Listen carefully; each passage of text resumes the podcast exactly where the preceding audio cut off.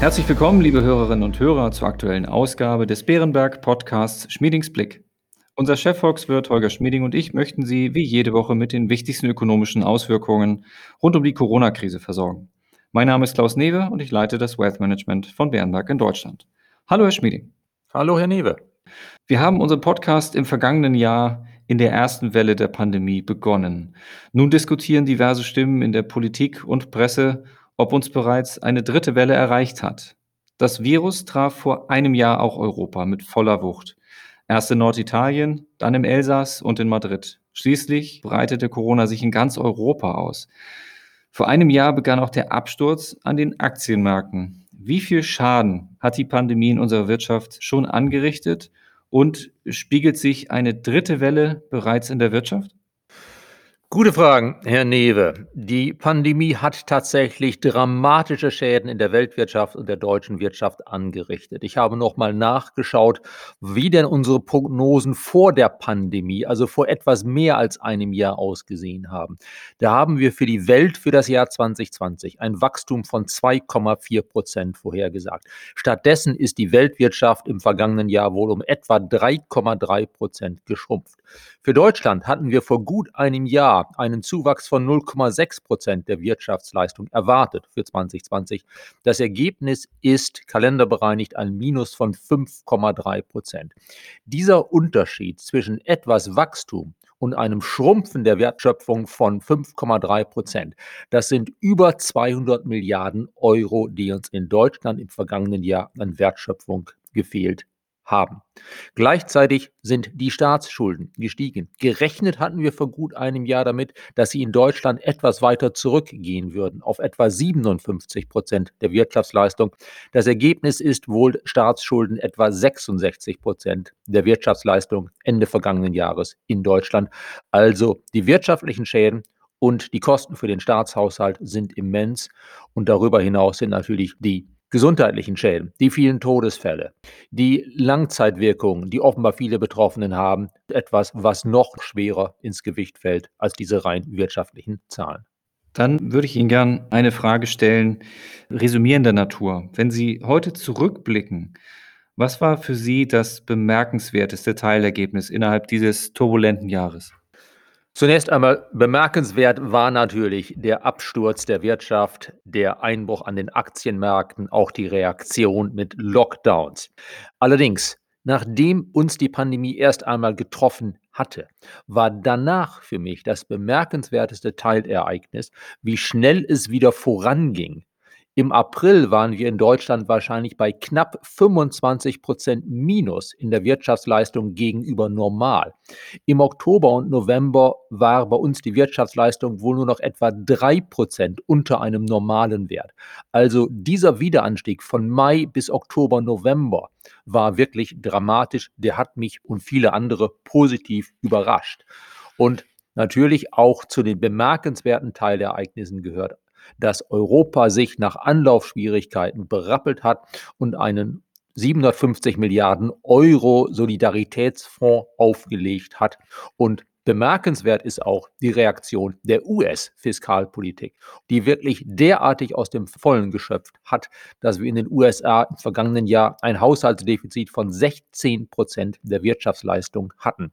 Ich habe in meiner Zeit als Volkswirt so oft aus den USA gehört, oftmals in vorwurfsvollem Ton, Europa habe doch so viel Sozialpolitik, so viel Sozialleistung, so viel Wohlfahrtsstaat, das könne doch nicht gut sein. Und stattdessen haben wir erlebt, dass im vergangenen Jahr in den USA es eine Fülle von sozialen Wohltaten gab, oftmals gezielt, manchmal auch etwas ungezielt, eine Fülle von Unterstützung für Haushalte, für Arbeitslosen in einem Ausmaß, wie wir uns das in Europa nie geleistet haben. Man könnte auch sagen, im letzten Jahr sind die USA fast ein klein bisschen in Richtung Sozialismus gegangen. In den USA würde das wahrscheinlich direkt sogar als Kommunismus bezeichnet werden. Aber die Diskussion haben wir in der Zwischenzeit rund um die Wahl zwischen Biden und Trump auch mal differenziert dargestellt in unserem Podcast. Nochmal wieder zurückblickend, was war für Sie der Moment, in dem Sie wieder Hoffnung schöpften? Und gab es auch Momente, in denen Sie an der Wirksamkeit all dessen, was Sie als Volkswirt gelernt haben, gezweifelt haben? Hoffnung hatte ich eigentlich immer. Die Hoffnung hatte ich nie aufgegeben. Das war und ist eine völlig ungewöhnliche Krise. Die hat mit Wirtschaft zunächst einmal wenig zu tun. Aber die historische Erfahrung zeigt, dass die Welt durch Pandemien durchkommt. Wir haben immer erwartet, dass wir medizinisch wesentlich besser mit einer Pandemie umgehen können, als das beispielsweise vor gut 100 Jahren zu Zeiten der spanischen Grippe der Fall war. Habe ich jemals daran gezweifelt, an der Wirksamkeit all dessen, was ich als Volkswirt gelernt habe? Nein, das habe ich nicht. Zunächst einmal ist anzuerkennen, und das haben wir auch immer betont, dass das Ereignis ja ein nicht wirtschaftliches Ereignis war, dass wir als Volkswirte natürlich nicht vorhersagen können, wie denn die Pandemie verläuft. Wir können nur gucken darauf, wie denn die Lockdowns, die Reaktionen sich auswirken. Wir können diskutieren, welche wirtschaftspolitischen Maßnahmen sinnvoll sind, um den Schock der Pandemie abzuschwächen und den Wiederaufstieg anschließend der Wirtschaft zu befördern. Und da hat sich eigentlich gezeigt, dass das, was wir gelernt haben in der Volkswirtschaft, tatsächlich weiterhin Gültigkeit hat. Wenn sich eine Finanzkrise abzeichnet, und das war tatsächlich Ende Februar, Anfang März letzten Jahres kurzzeitig der Fall. Wenn sich eine Finanzkrise abzeichnet, muss eine Notenbank schnell und massiv reagieren. Das hat sie getan, das hat geholfen. Es hat sich keine richtige Finanzkrise entwickelt. Die Volkswirtschaft sagt auch, dass in solchen ungewöhnlichen Krisen die Fiskalpolitik expansiv werden muss, ein Teil des Nachfrageausfalls ausgleichen muss. Das hat sie getan. Das hat sie eben mit dem guten Ergebnis getan, dass alles in allem dann der Einbruch doch gar nicht so schlimm wurde, wie sich das, sagen wir mal, Mitte März bis Anfang April abgezeichnet hatte. Also ein grundsätzliches Überdenken unseres volkswirtschaftlichen Handwerkszeugs, das war meines Erachtens nicht nötig. Vielen Dank. Dann blicken wir jetzt ein klein bisschen nochmal auf Zahlen zurück. Können Sie beziffern, wie viele Hilfsprogramme bewilligt wurden und wie viele Mittel davon abgerufen wurden? Und wie sehr hat die Pandemie unseren Staatshaushalt und damit uns Steuerzahler bis jetzt getroffen? Herr Newe, zumindest für den ersten Teil der Frage muss ich Ihnen ausnahmsweise mal eine Antwort schuldig bleiben. Ich weiß nicht, wie viele Hilfsprogramme insgesamt bewilligt wurden und wie viele Mittel davon insgesamt abgerufen wurden. Es gibt da einige Zahlen, die sind alle sehr vorläufig, aus verschiedenen Quellen auch etwas anders. Ich gucke schlicht und einfach auf die Ergebnisse. Die Ergebnisse spiegeln sich im Staatshaushalt wieder. Wir hatten ja erwartet, dass es im vergangenen Jahr eigentlich einen leichten Überschuss wieder im deutschen Haushalt hätte geben sollen. Das hatten wir vor der Pandemie so gedacht, vielleicht plus 0,7 Prozent Überschuss. Stattdessen ist es im deutschen Staatshaushalt ein Defizit von etwa 4,2 Prozent der Wirtschaftsleistung geworden. Dieser Unterschied macht gut 170 Milliarden Euro aus.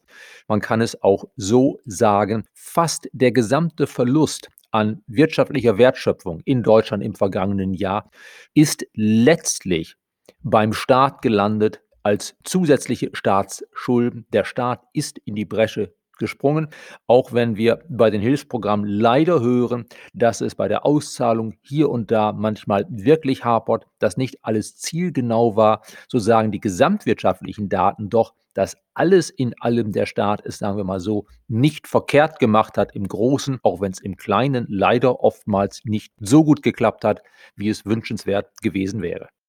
Dann werfen wir jetzt den Blick nach vorne. Es breiten sich jetzt ansteckendere Mutationen aus.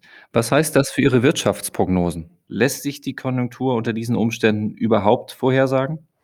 Herr Newe, ja, Sie hatten es anfangs schon angesprochen. Wir haben offensichtlich eine dritte Welle der Pandemie in Kontinentaleuropa. In Deutschland gehen die Fallzahlen etwas, aber nun leider doch wieder nach oben. In Frankreich ist das etwas ausgeprägter, in vielen unserer anderen Nachbarstaaten auch. Wir sehen, dass wahrscheinlich einige dieser Lockdowns doch verlängert werden müssen und vielleicht in Einzelfällen sogar verschärft werden müssen. Das ist eine Belastung für die Konjunktur. Ja, aber wir sollten es ins Verhältnis setzen. Ein Monat länger Lockdown im ungefähr jetzigen Umfang würde heißen, dass die Wirtschaft vermutlich um etwa 6 Prozent unter dem Niveau gehalten wird, was sie ganz ohne Lockdowns hätte. Das hieße, aufs Gesamtjahr gerechnet, für einen Monat länger Lockdown würde vermutlich die Jahresprognose fürs deutsche Wirtschaftswachstum um 0,5 Prozent Punkte sinken. Von um die 4 Prozent auf um die 3,5 Prozent. Ob wir allerdings tatsächlich die Lockdowns wirklich um einen Monat verlängern müssen, ist unklar. Wir sehen zwar mehr Fallzahlen, wir sehen aber auch, dass wir insgesamt im Zeitablauf etwas besser werden, mit der Pandemie umzugehen. Mehr Geschäfte haben sich innovative Wege einfallen lassen. Man ruft vorher an, man klingelt und man bekommt die Ware dann ausgehändigt. Das heißt, die wirtschaftlichen Schäden des Lockdowns werden eher etwas geringer in dem Sinne, dass wir besser damit umgehen können. Zudem, wir haben ja eine gewisse Lockerungsdiskussion in Deutschland. Das Wetter, der Frühling, der jetzt ja kräftig ausgebrochen ist, dürfte uns hoffentlich helfen, die dritte Welle einzugrenzen, sodass ich insgesamt bisher noch nicht die Notwendigkeit sehe, unsere Wirtschaftsprognosen zu ändern. Unsicherheiten sind da. Die Nachrichtenlage ist, dass die Schäden des Lockdowns weniger sind als zunächst befürchtet, dass der Lockdown wahrscheinlich etwas länger dauert, dass aber wir lernen aus den harten Wirtschaftsdaten für die jüngsten Monate, dass insgesamt sie etwas besser ausgefallen sind als befürchtet. Also alles in allem eine gemischte Nachrichtenlage und noch kein Bedarf, die Prognosen grundsätzlich zu ändern. Vielen Dank. Dann komme ich schon wieder zu unserer letzten Frage. Da möchte ich den Blick nach hinten und nach vorne so ein bisschen kombinieren. Es hat sich vieles geändert in den vergangenen zwölf Monaten. Welche strukturellen Änderungen werden bleiben, welche wieder zurückgehen und welche sich noch verstärken aus Ihrer Sicht? Ja, Herr Newe, es hat sich einiges geändert. Auch die Art, wie wir miteinander sprechen. Wir hätten uns sonst in Hamburg im Büro getroffen oder in Frankfurt, statt dass wir jetzt digital kommunizieren. Wir sind alle digitaler geworden. Wir haben mehr Online-Shopping gemacht. Wir arbeiten aus dem Homeoffice heraus. Ich glaube, dass dieser Schock der Pandemie der alte Gewohnheiten in Frage stellt, der dazu führt, dass wir Neues ausprobieren, ausprobieren müssen, insgesamt ein Innovations- und Produktivitätsschub für erhebliche Teile der Wirtschaft bewirken wird. Die neuen Technologien, die oftmals ja schon da waren, werden stärker angewandt. Und das, glaube ich, wird dauerhaft sein. Wir werden vermutlich auch künftig etwas mehr Homeoffice haben als früher beispielsweise. Wir dürften auch als Folge der Pandemie haben, dass wir insgesamt mehr Vorsorge treffen für die Wechselfälle des Lebens, staatlicherseits, etwas mehr Reserven im Gesundheitswesen vorhalten. Wir dürften auch bei Unternehmen wieder ein Überdenken der Lieferketten sehen, vielleicht doch selbst ein bisschen mehr Lagerhaltung hier und da für alle Fälle oder Lieferketten breiter aufstellen, heimatnäher aufstellen, damit der Ausfall eines Lieferanten aus der Ferne nicht dazu führen muss, dass die Produktion insgesamt betroffen wird. Ich glaube, dass es in einigen Bereichen dauerhafte Folgen geben wird. Der Trend weg von vielen, sagen wir mal, Einkaufszentren auf der grünen Wiese dürfte anhalten und sich verstärken. Das ein oder andere Gebäude dort könnte zum neuen Logistikzentrum werden für die Auslieferdienste. Ich glaube, dass im Bereich Unterhaltung, Kultur, der sehr hart getroffen wurde und noch wird von der Pandemie, dass es dort allerdings wieder zurückgehen wird zu den Verhältnissen vorher vielleicht sogar mit einem gewissen Nachholbedarf. Wir würden ja gerne wieder ins Restaurant gehen, in die Kneipe, ins Theater. Da sehe ich also keinen dauerhaften Bruch trotz des kurzzeitig kräftigen Einbruchs. Bei Reisen dürfte es so sein, dass wir privat sicherlich, sobald wir wieder dürfen, mindestens so viel reisen möchten wie vorher und werden vielleicht anfangs sogar etwas mehr Nachholbedarf. Während bei Dienstreisen ich annehme, dass ich künftig nicht zwei bis dreimal im Jahr in Kansas City beim Kunden sein muss, sondern vielleicht einmal im Jahr persönlich dort bin und ansonsten digital mit ihm kommuniziere, was derzeit ja auch klappt.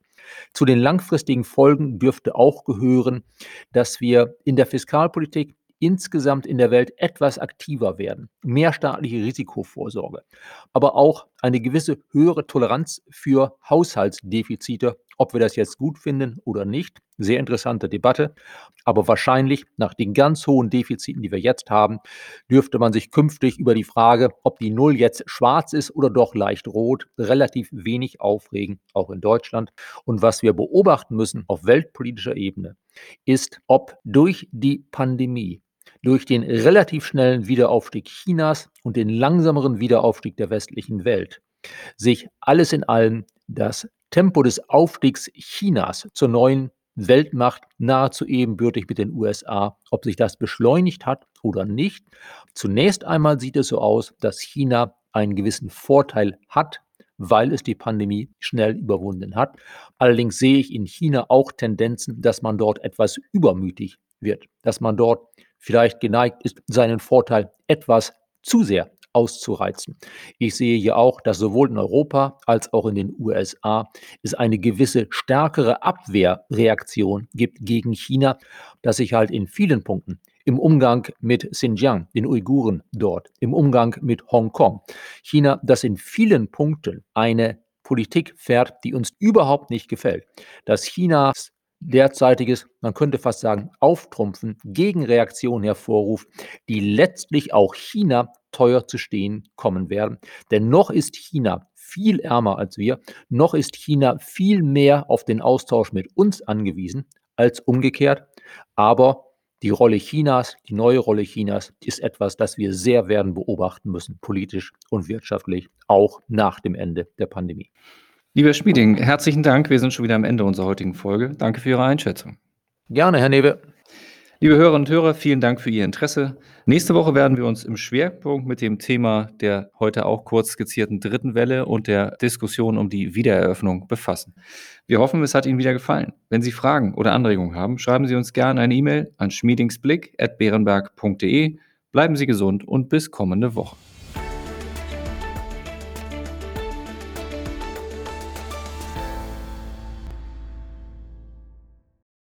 Wichtige Hinweise. Bei dieser Information handelt es sich um eine Marketingmitteilung.